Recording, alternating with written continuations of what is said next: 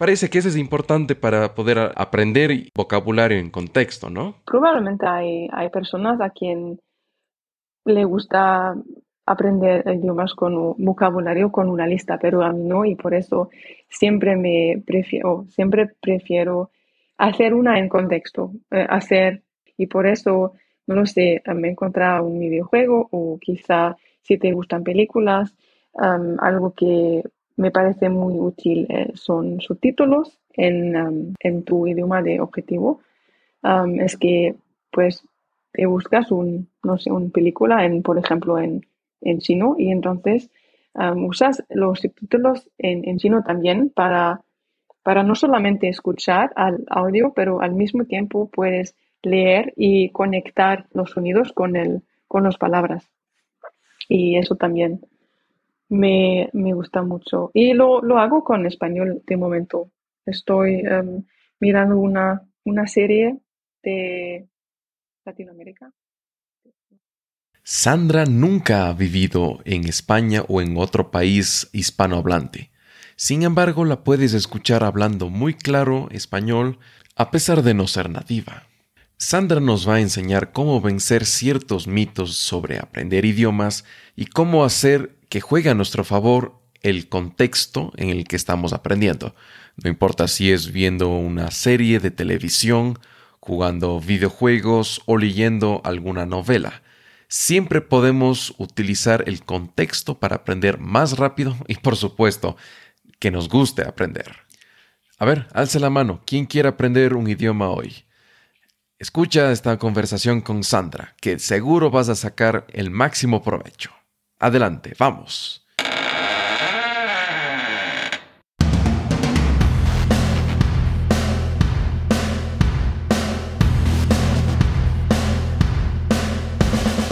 Bienvenido a Audio Viajes, el podcast de Voyage Llama presentado por Juditova y Fran Cepu.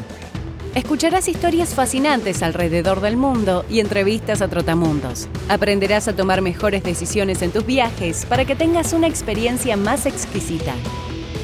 Puedes encontrar las notas del episodio, la transcripción y mucho más entrando a boyashama.com barra podcast. Con ustedes, tu anfitrión viajero, mochilero y políglota, Juditova. Si te gusta el blog o el podcast, considera apoyarnos con una pequeña pero generosa contribución mensual en nuestra página de Patreon. Tendrás acceso anticipado a nuestros episodios, serás reconocido como mecenas en nuestra página web y tendrás otros beneficios adicionales.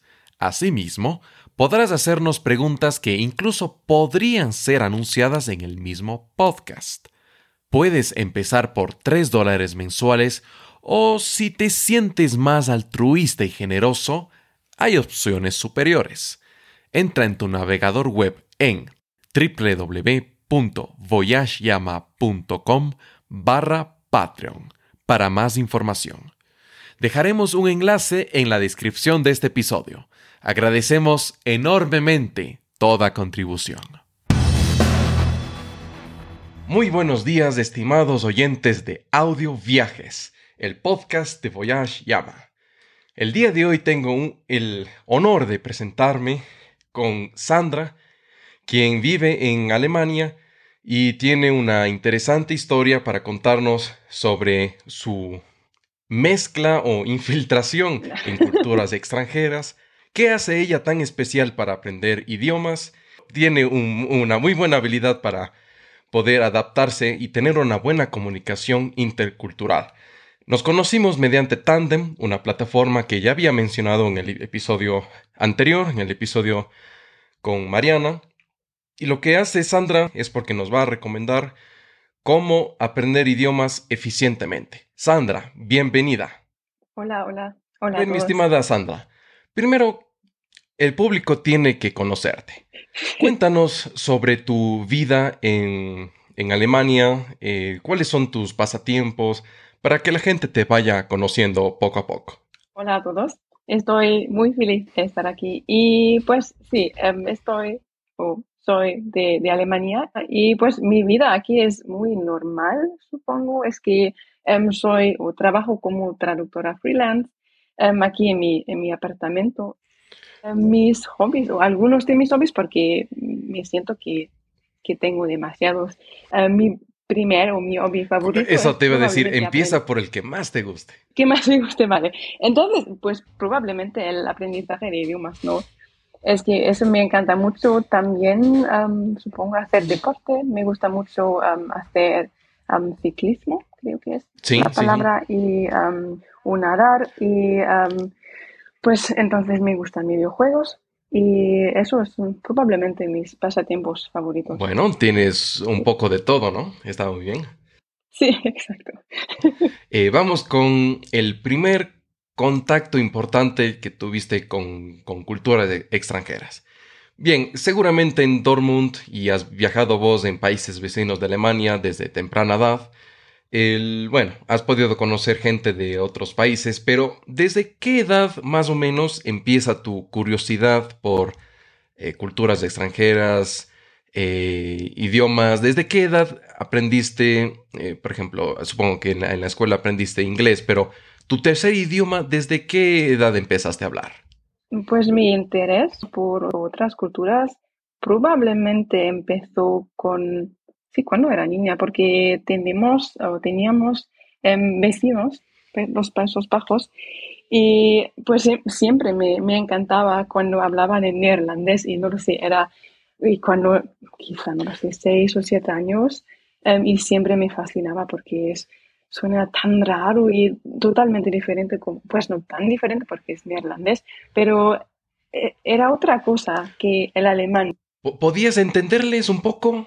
Me parece una, quizá una versión alemana muy chistosa, ¿no? Porque pues es, el neerlandés es, una, es un idioma muy bonita, pero al mismo tiempo, si, si sabes alguno de, algún de, alemán, es, es, muy similar. Y, y sí, pero y era una fascinación, pero el interés por, por los idiomas o por aprender idiomas no empezó hasta la universidad, cuando estudié en la universidad, porque antes de eso, en la escuela, pues con el español fue diferente, pero por ejemplo con inglés en la escuela no me gusta nada, no me gusta estudiar, no me gustan las listas de vocabulario y no lo sé, quizá fue la, el, el, método como, como nos enseñan, pero en general no me gusta. Y también me estudié, ¿cómo se dice? La, latino. Latín. Quizá, latino. El latín. Y, y eso tampoco me gusta. Y, no, no, podías, pues, no podías hablarlo. Sí, e, exacto, eso también. o tampoco. Em, y entonces, o con el español, em, fue el, pues el primer contacto quizá que en realidad me gusta hablar un idioma, me gusta aprender un idioma. Quizá porque mi, profesora era lo mejor, era un, pues es, fue eh, un, sueño, de verdad. Y um, quizá por, por su motivación y por, su inspiración me gusta tanto, um, pero el aprendizaje de mí misma o con, mi propia motivación y no de una motivación de, de la escuela y por notas, creo que empezó en la universidad. Sí. Interesante, muy bien. Bueno, estuviste estudiando unos cuánto tiempo hasta, hasta que pudiste eh, hablarlo. Pues con, con, confianza mucho tiempo. Pues con, con el español fue que me estudio en la escuela un poquito por, por dos años y entonces iba a la universidad y no continué mis estudios de español porque hice un, bachelor de filología, filología japonesa y por eso no, tengo, no tenía tiempo para, para aprender otro idioma y por eso... Mm, ya entiendo, el, el, pregrado te ocupaba mucho tiempo. Sí, es con, con, muchas pausas, pero para hablar con mucha confianza, eso solamente desde los quizá los dos últimos años. Antes de eso siempre fue muy, pues, insegura y no me gusta hablar porque me siento o me sentí que no, no, es, no es bastante, no es suficiente, la, la gente no van a, comprenderme, ¿no? Todo eso cambió cuando empezaste a, no sé, tal vez ya no basarte en libros de texto, sino ya tener conversaciones?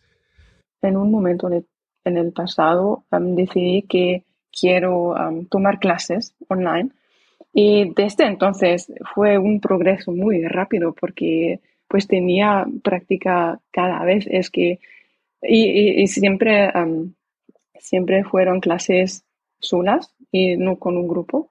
Y por eso la, pues la práctica era enorme, ¿no? Y tenía muchísimas oportunidades de hablar y recibí, directamente recibí correcciones y, y consejos y todo eso. Y desde entonces, sí, fue una ayuda gigante. Em, de verdad. Hay un dato que hay que destacar.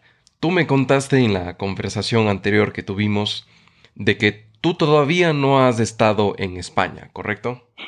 Sí, exacto. Pero eso es también desde un punto de vista increíble, porque puedes tener esta conversación conmigo sin haber estado o vivido en, el país donde se, idioma, donde se habla este idioma eh, nativamente mucha gente, no, no, más que eso es porque mucha gente eh, piensa, incluyéndome yo muchas veces, que si yo vivo en un país, yo voy a respirar mágicamente el, aire, del, el, idioma que está en el aire y aprender solo.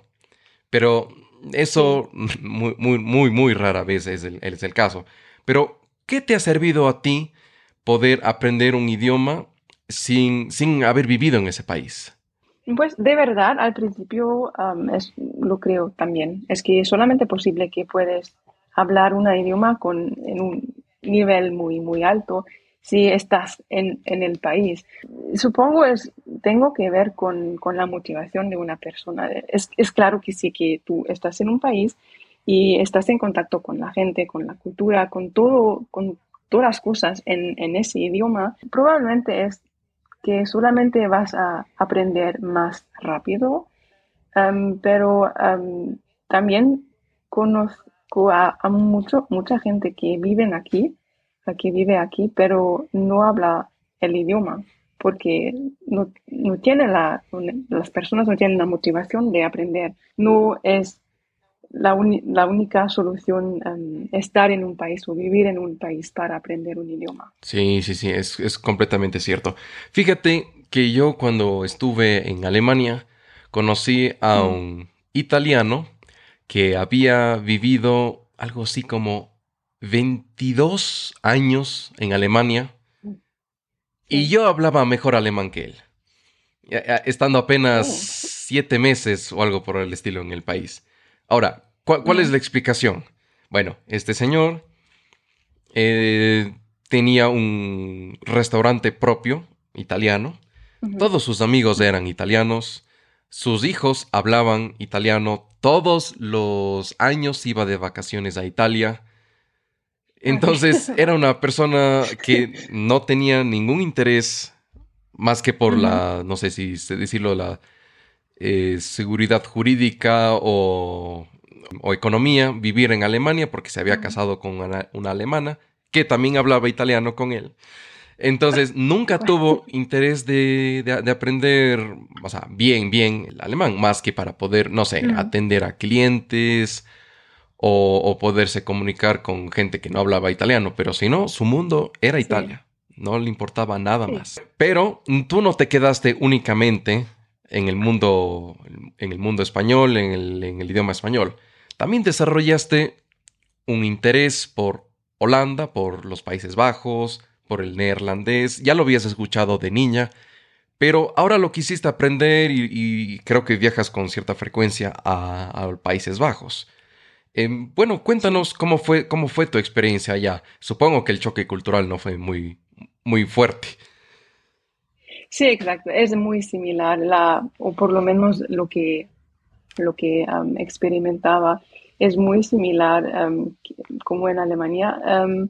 algo que me gusta mucho es que, porque Alemania es un país muy, no sé, muy interesada en, coches, que es algo que no me gusta porque pues coches son muy útiles y todo eso, pero aquí, por ejemplo, si te gustan ir a bicicleta, Es muy difícil porque todas las calles, eso es todo por los coches, ¿no? Y um, eso no es la, cosa, es totalmente diferente en, los, Países Bajos porque toda la gente um, iba o va con, con bicicleta y no lo sé, es un, la, quizá la atmósfera de si estás afuera es, es más, no lo sé, es más segura, es, es, es diferente y un, un buen, bueno diferente um, como aquí, no que aquí.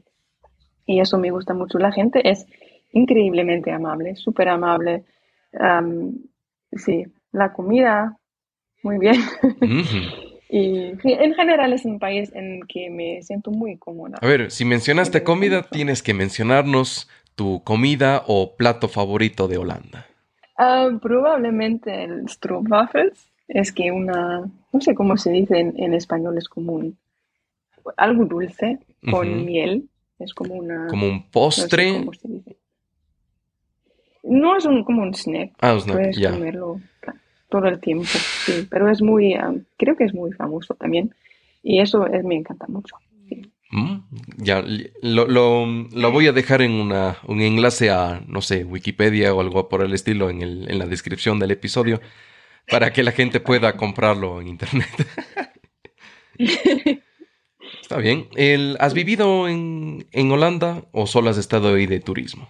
Mm, solo de turismo por desgracia, me gustaría vivir aquí por un tiempo, de verdad, porque pues es, también es muy, muy cerca a mi ciudad y entonces no, no fuera tan lejos de mi familia también, porque es, no sé, con el coche probablemente, no lo sé, una o dos horas hasta la frontera, es súper, súper cerca. Sí, sí, sí. Y también los Países Bajos son muy, pues, pequeños, ¿no? en, relación con, con, otros países. ¿Alguna ciudad en específica que te gustaría vivir o vivir la experiencia de Holanda o de Países Bajos?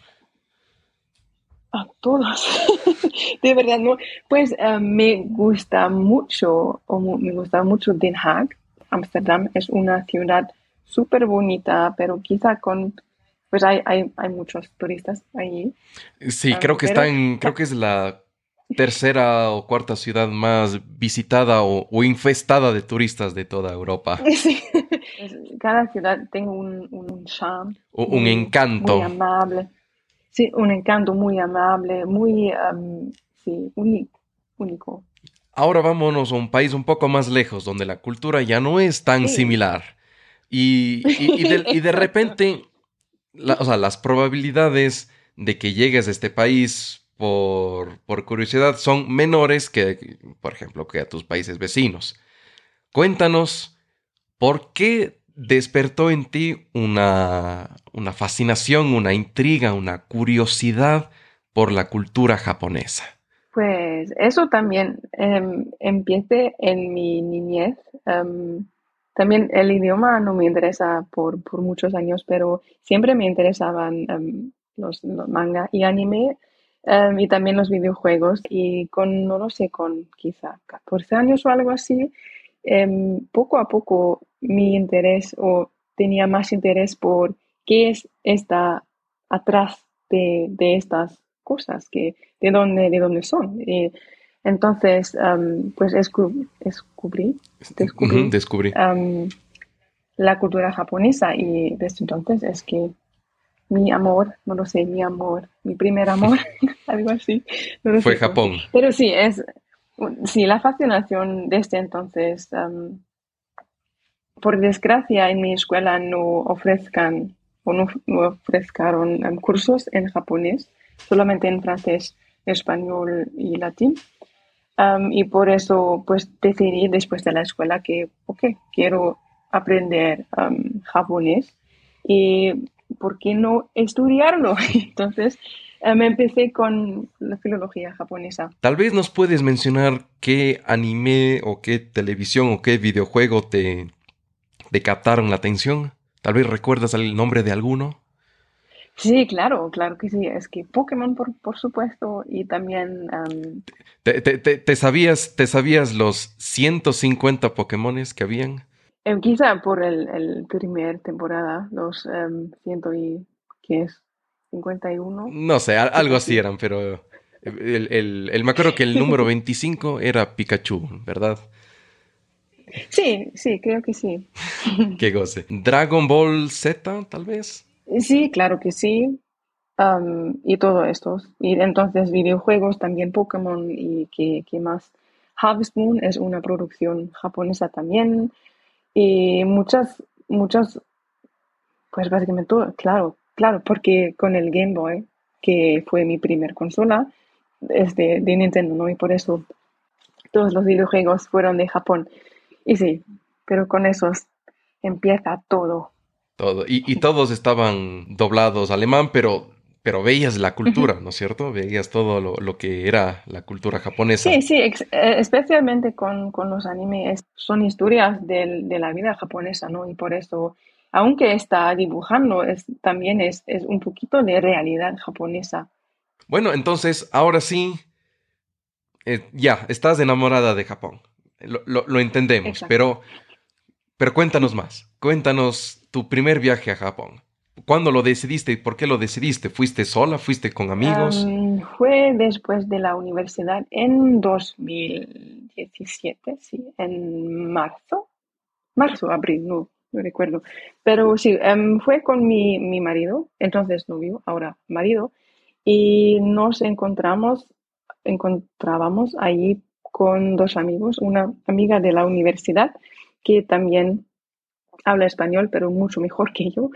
Em, y sí, era pues un, un, sueño, fue, siempre fue un sueño, pues desde 14, 14 años o algo así, em, ir a Japón y experimentar la cultura, la gente, la comida y todo eso. Y em, mi primer lugar em, en, Osaka, y Osaka fue mi, primer, mi primera ciudad. Y uh, sí, era un choque cultural gigante, pero en una manera muy buena. Pero, pero cuéntanos, ¿cuál fue, ¿cuál fue ese choque cultural? ¿Cuál fue la primera cosa que, que dijiste, que abriste los ojos y dijiste, wow? Pues probablemente la limpieza de la ciudad es que sentí que no hay basuras, eh, como se dice, cabos de basura en, nada, en ningún, en ningún lugar, pero al mismo tiempo las calles, todo fuera super, eh, fue súper limpia.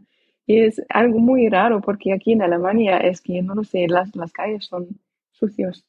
Todo, es totalmente sucio con, con graffiti y todo eso, pero no en Japón. Y, y no, hay, no hay campos de basura, pero al mismo tiempo súper super limpio. Y sí, es, era muy raro para mí si vas a una tienda y, por ejemplo, una tienda de electrónicos, la volumen de la música y de, de todos los, los pantallas ahí era demasiado y eh, también en todas las tiendas me parece que fuera una estimulación exagerada en todos lugares. Pero al mismo tiempo era tan, tan, no sé, una fascinación que es, es tan diferente que, que todo que, que había experimentado en alemán y era fantástico, no lo sé. Pero era, era, pero te gustaba, eso es de lo, lo tenías cierta fascinación por, por, lo que veías.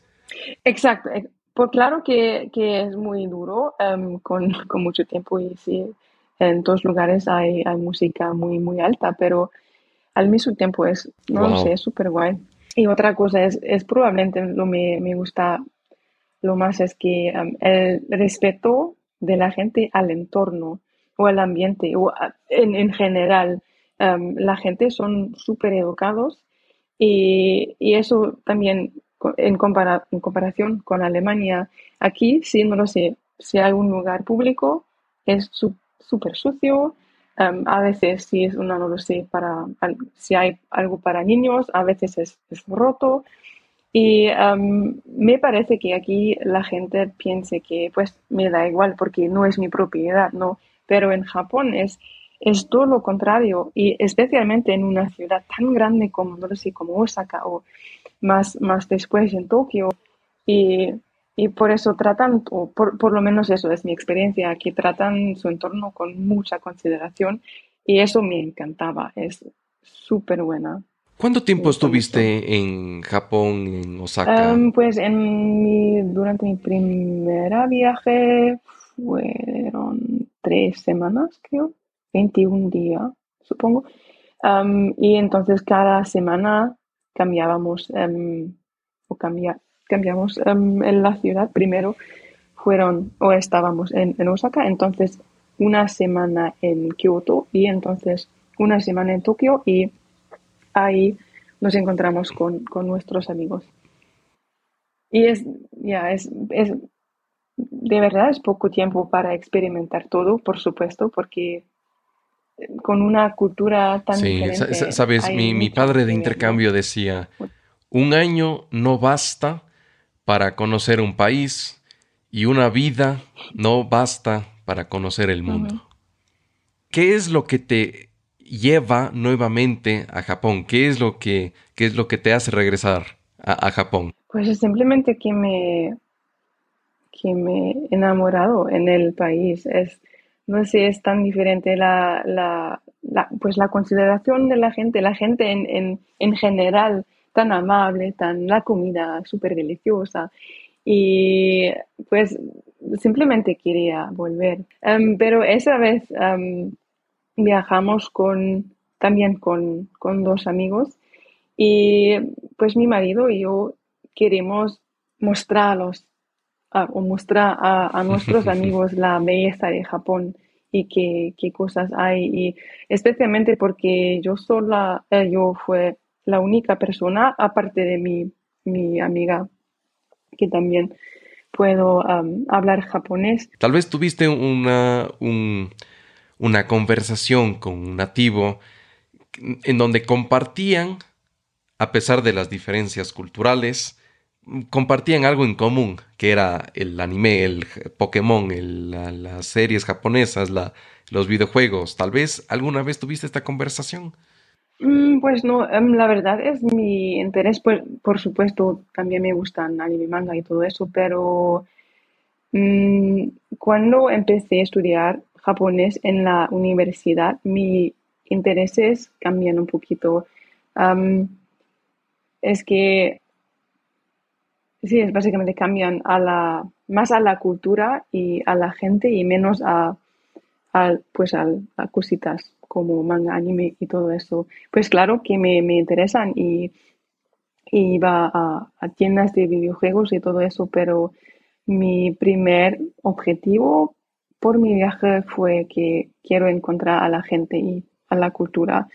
Y pues intento intento hablar con los nativos. Em, durante mi primer viaje fue muy duro porque em, es que en la universidad mm, no teníamos, o por lo menos yo no tenía mucho práctica de hablar y por eso pues puedo analizar un texto de japonés y puedo decirte que ok, eso es el adjetivo, eso es un, em, otra cosita gramatical pero me falta la práctica de hablar y por eso tengo muchas diferencias hablar o más eh, escuchar y entender la gente en Japón.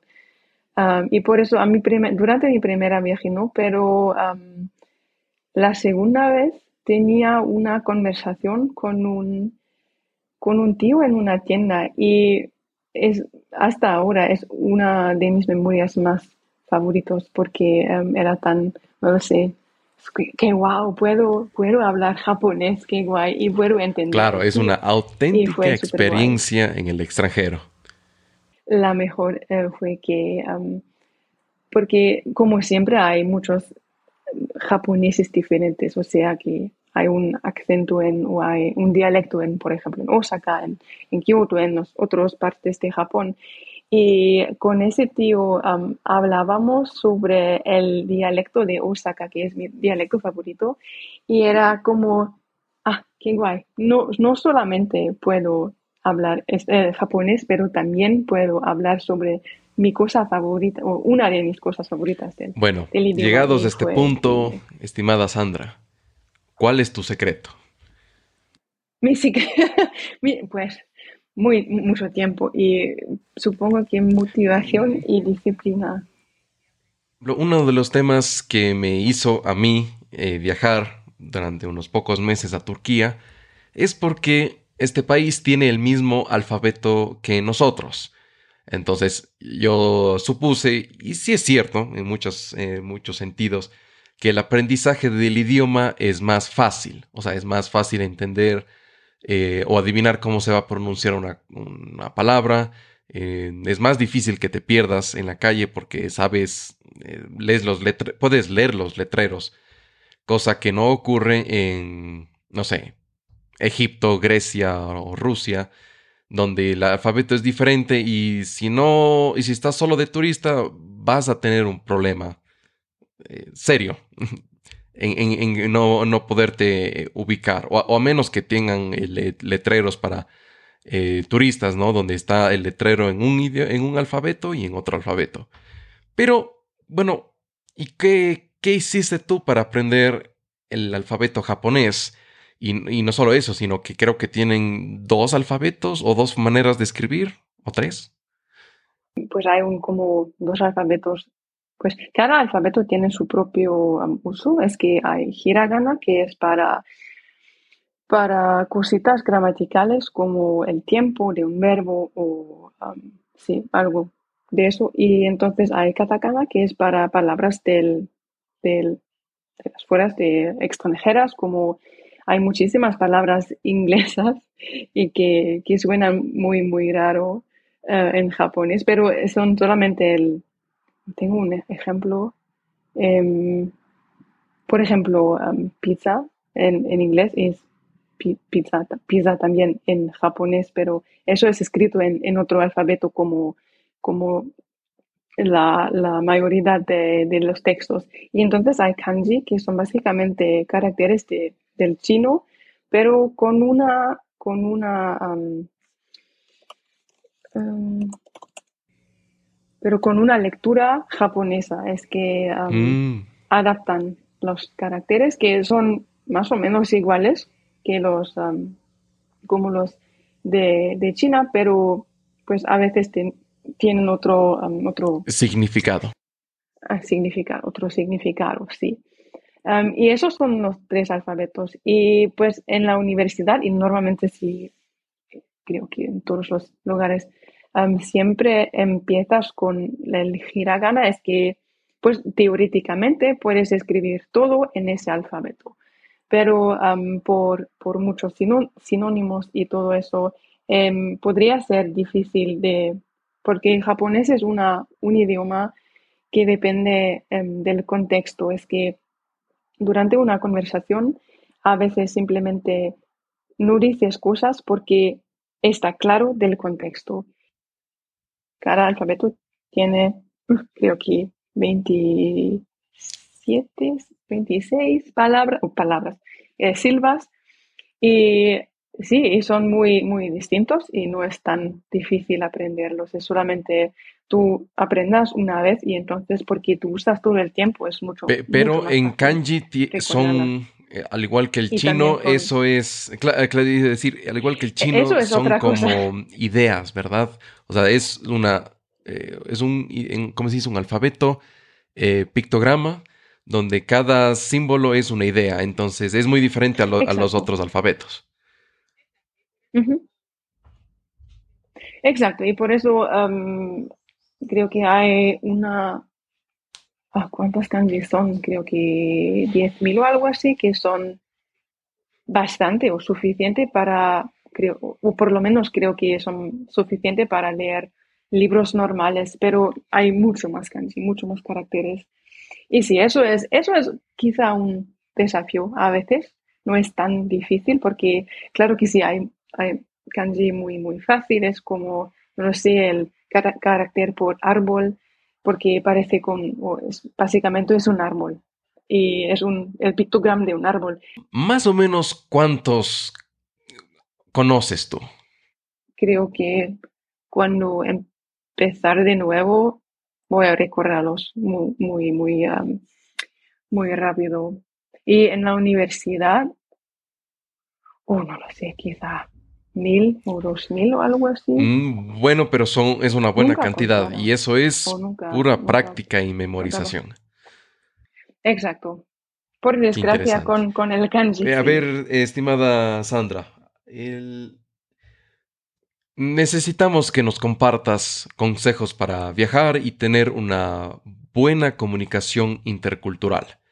¿Qué es lo más importante que los oyentes de audioviajes necesitan para poder eh, viajar entre, entre países? No importa si es eh, a Holanda u otros países de la Unión Europea o a tan lejano de Oriente Lejano. Pues como consejos, mm, para mí o personalmente, me creo que es importante que por lo menos sabes un poquito del idioma, pero quizá es solamente mí porque me, encantan los idiomas, pero me parece que es, no lo sé, muestra un poquito de, respeto de, la otra cultura, ¿no? Que, que por lo menos intentas, sí, por lo menos intentas aprender un poquito del idioma y especialmente con, con países como Japón, en el que la gente no, pueda, no puede hablar tan bueno inglés y siempre son súper, súper, súper felices si hay una persona que, hay un, una persona del extranjero que puede hablar japonés. Y también, pues en general, mm, creo que es importante informarte sobre la cultura, si hay algunos tabús o algo así, si hay alguna cosa que no deberías hacer porque es, no lo sé, ineducado o quizá a la gente no le gusta algo así. ¿Sabes cuándo? Claro, y sabes, cuando yo estuve en España y Alemania, cuando estaba recién aprendiendo eh, turco por mi cuenta, noté que la mayoría de, turcos mm. sonreían cuando yo les intentaba hablar en turco. No, no, todos, pero la mayoría eran así. Por, eh, no sé si me trataban mejor o, simplemente se, veía su cara la, felicidad. Mm. Entonces, eso es importante, ese punto que acabas de decir, para que la, la, gente no se. no tenga esa pereza o inactividad de no quererse esforzar en aprender, no sé, 50 palabras o algo por el estilo si va a viajar. Porque creo yo que la recompensa de después de haber eh, viajado y hablado, aunque sea poco a poco con una persona extranjera de otra cultura, el, el retorno de la inversión es mucho mayor.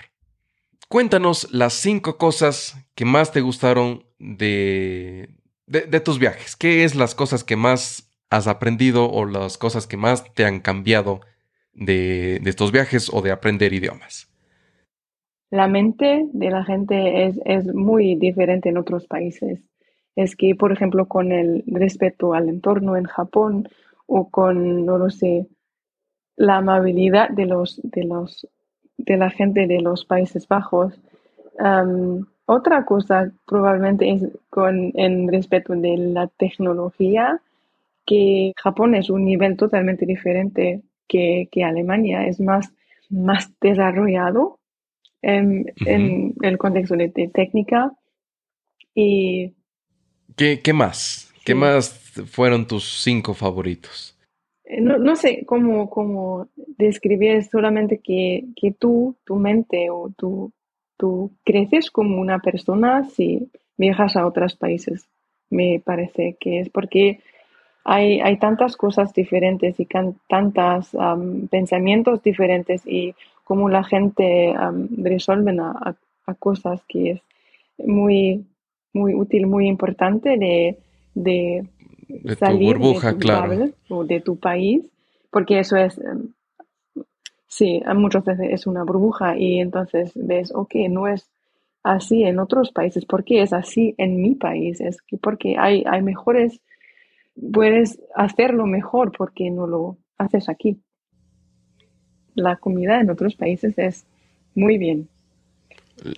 Probar comida extranjera. favoritas cuando estoy viajando. ¿Está bien? Exacto. Bueno, y ahora cuéntanos mm. las cinco cosas que no te gustaron, ya sea de Holanda, de Japón. Pues a veces es que tengo la más experiencia con Japón, es que a veces no te sientes tan bienvenido porque, pues, primero tú, tu parecer es totalmente o tu, tu aspecto es totalmente diferente porque, por, por ejemplo, yo estoy pues no muy, muy alto, pero más alto como las o la mayoría de japoneses y por eso es que obviamente estoy un extranjero y a veces te sientes un, o me, me sentí un poquito incómoda. Claro, no, no toda la gente, o sea, la gente te ve en la calle, pero no siempre te ve con buenos ojos.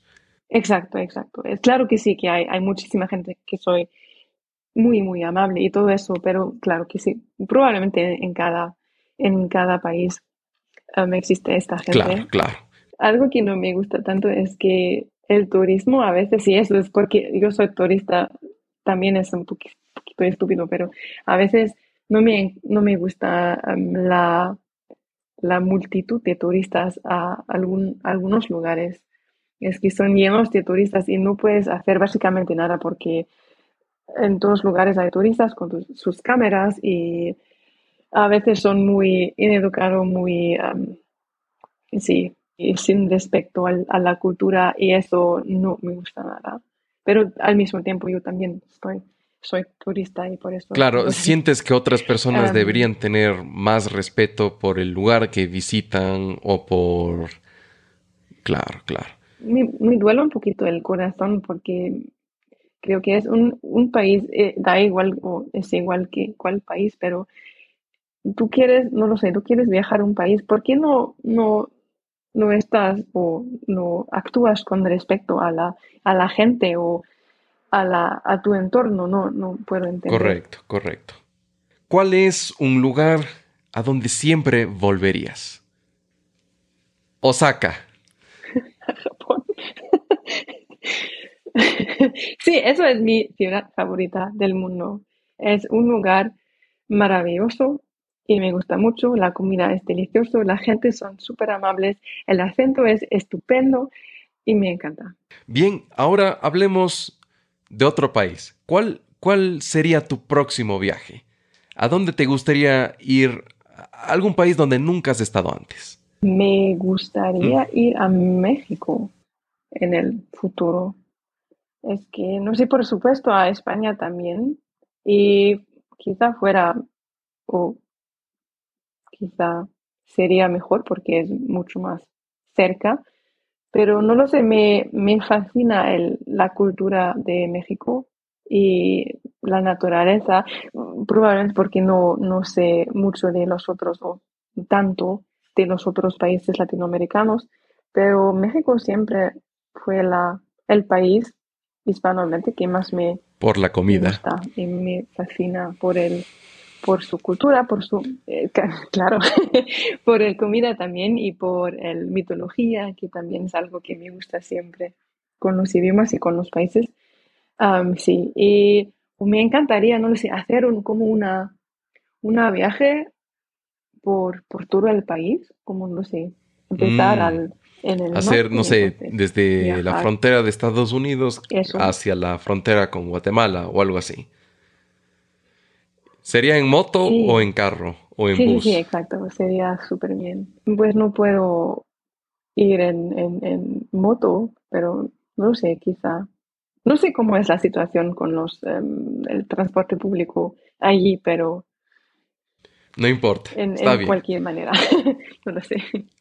Estimada Sandra, tienes que contarnos cuáles son tus técnicas o hábitos o consejos que, no, que puedas compartir a los oyentes de audio viajes para poder aprender idiomas mm, y que sea más divertido, o sea, que no sea como una materia en la universidad o en la escuela, sino que sea algo entretenido, divertido, para que la gente le tenga gusto a aprender idiomas.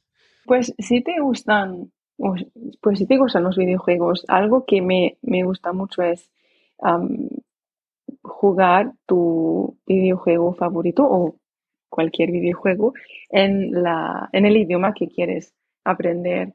Y porque a veces, y hay un montón de, eh, por primera, primero hay un montón de videojuegos y por eso, pues teóricamente hay un videojuego para, para cada persona Em, y a veces, o hay, hay muchos, muchos juegos de, que, que tratan de un, o no sé, que, que, que tratan de, por ejemplo, de vida cotidiana y entonces puedes, fácilmente puedes sumergirse en, en el idioma y aprender muchos, muchas palabras diarias, como no sé, por ejemplo, con es un, juego, un juego que, que mucha gente conoce. Mm, los Sims. Eh, es como un, pues básicamente los Sims, sí, exacto. Em, pues em, juegas como un, una persona. Y... Claro, es, es, una simulación de una persona viviendo y trabajando y le puedes comprar, eh, no sé, cosas, muebles para dentro del juego, hacer su casa de los sueños, tener una familia. Pero parece que eso es importante para poder eh, aprender vocabulario en contexto, ¿no? Probablemente hay, hay personas a quien le gusta aprender idiomas con un vocabulario con una lista, pero a mí no y por eso siempre me prefiero, siempre prefiero hacer una en contexto, eh, hacer mi, aprender en contexto mis, mis palabras. Y por eso, no lo sé, me encontrar un videojuego o quizá si te gustan películas, algo que me parece muy útil eh, son subtítulos en, en tu idioma de objetivo es que pues te buscas un, no sé, una película en, por ejemplo, en, en chino y entonces usas los subtítulos en, en, chino también para, para no solamente escuchar al audio, pero al mismo tiempo puedes leer y conectar los sonidos con, el, con las palabras. Y eso también me, me gusta mucho. Y lo, lo, hago con español de momento. Estoy mirando una, una serie de Latinoamérica. no sé, ¿Cómo se llama? Eh, Control Z o con Control Z. No, no lo he, oído. Es como, es un poco dramático y con jóvenes, pero es muy, um, que es entretenido, es muy, pues es divertido y me gusta, me gusta verlo. Hablado en español y con subtítulos en español. ¿Qué opinas tú? Alguna vez escuché este consejo de volver a ver películas que ya has visto en tu idioma natal, pero ahora con, el, con el, los subtítulos y doblado a español. Es decir, si vos viste una película en alemán hace 10 años, eh, volverla a ver, ya sabes un poco los diálogos o la trama de la película, ya sabes, ya conoces bien la película, pero ahora en el nuevo idioma. Buena idea sumergirte en, el idioma y con, no lo sé, con audiolibros o con el radio, la radio o con películas, siempre una buena idea de, por ejemplo, exacto. Algo me dice que tu siguiente idioma que vas a aprender es Simlish, el idioma que hablan los Sims. Sí.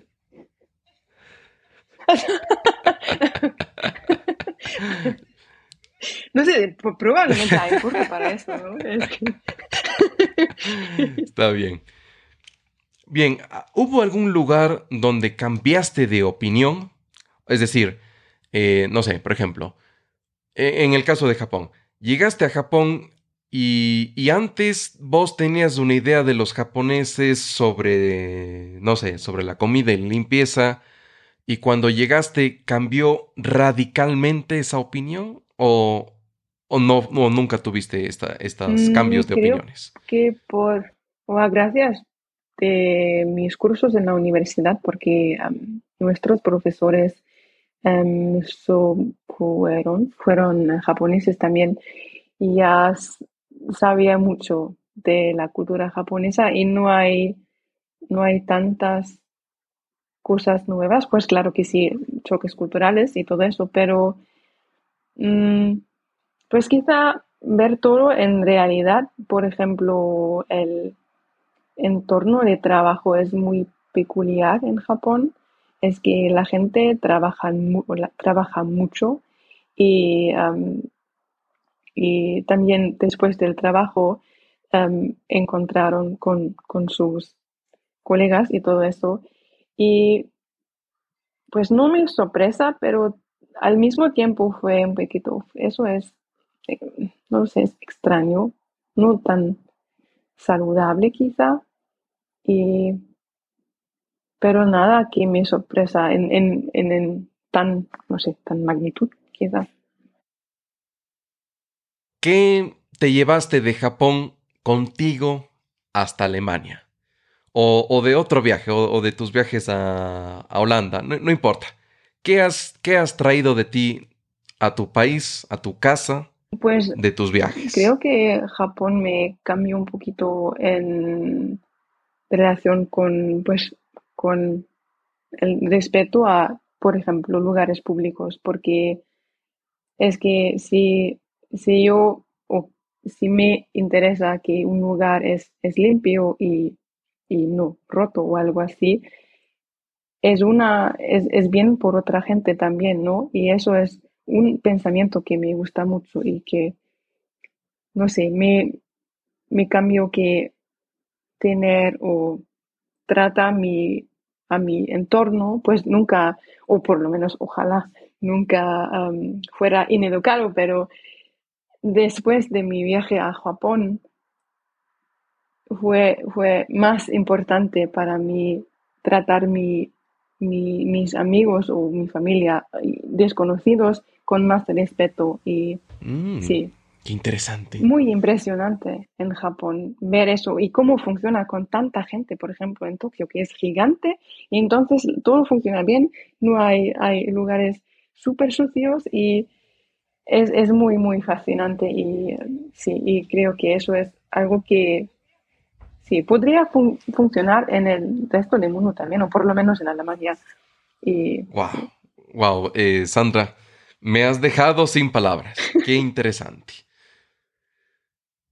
Aparte de Simlish, ¿aprenderías pues, otro idioma? Aprender neerlandés, por, por cierto, o en realidad con, con más esfuerzo. Y entonces hay, hay, hay muchísimos, muchísimas lenguas, ¿no? Por ejemplo, me gustaría aprender francés, también italiano, quizá un poquito de coreano porque es muy similar, sí, va muy bien, eh, muy bien. también el coreano porque es muy similar, em, por, por, lo menos la gramática como japonés. Y sí, finlandés. finlandés. Tengo una, sí, tengo una, ¿cómo se dice? Un pencil eh, en Finlandia.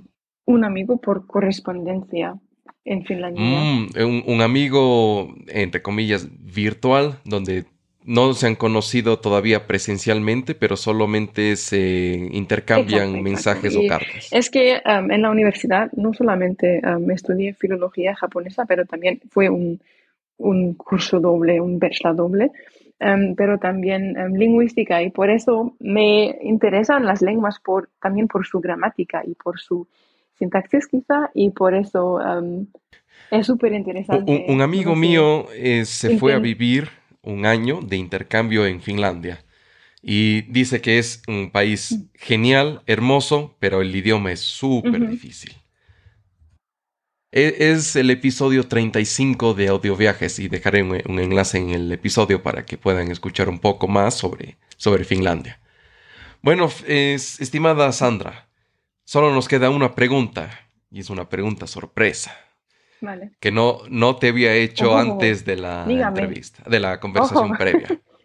vale. Si tú tuvieras un cofre, una caja o un baúl y pudieras meter ahí tus eh, memorias, tu personalidad, tus objetos personales o algo por el estilo y enterrarlos para que una persona de aquí a, 500 años lo, lo, descubra. Un arqueólogo, por ejemplo, descubre esta caja que está lleno de, de Sandra.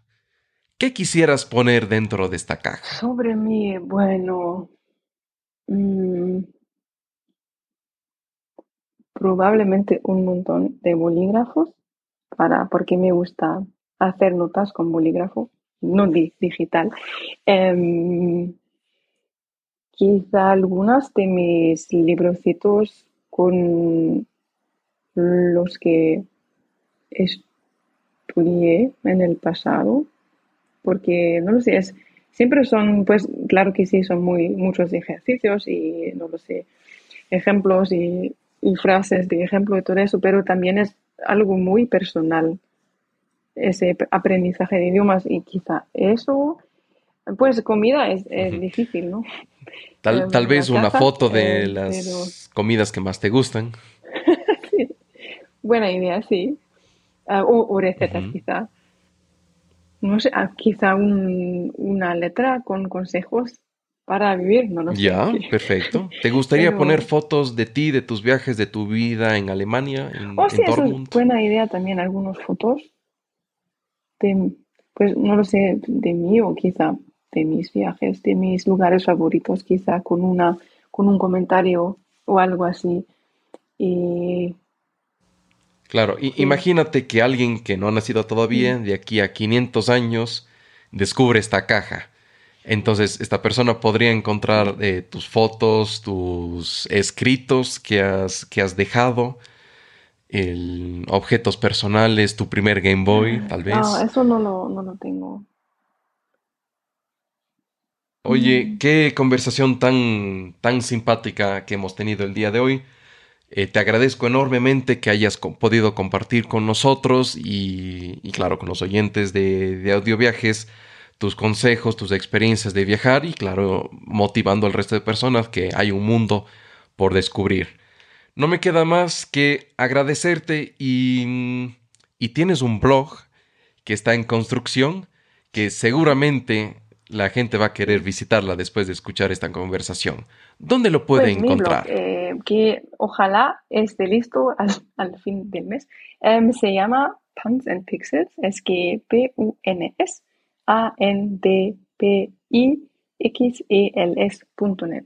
Y es, pues básicamente me voy a escribir sobre, voy a documentar mi aprendizaje de idiomas y también porque es algo que siempre quería hacer, em, desarrollo de videojuegos.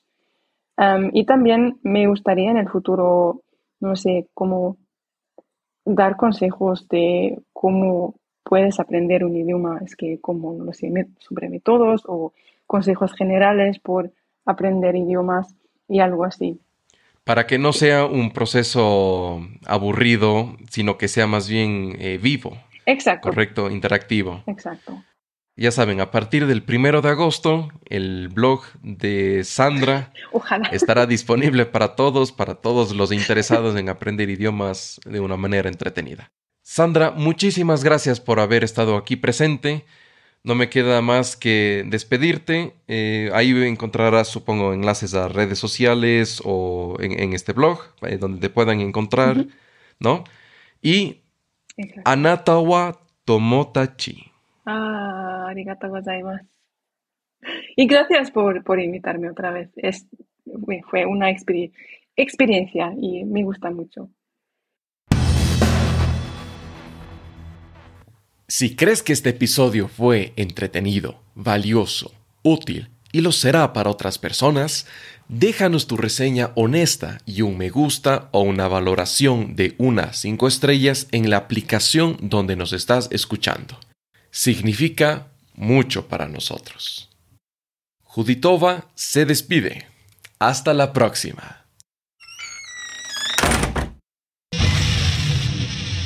Eso es todo por este episodio. Esperamos que hayas tenido tu momento de desconexión y que estés ahora más cerca de tu siguiente aventura. Para más historias, experiencias culturales, entrevistas y consejos, entra en la página web voyageyama.com barra podcast. Juditova te espera en el siguiente episodio. No olvides suscribirte. ¡Felices viajes!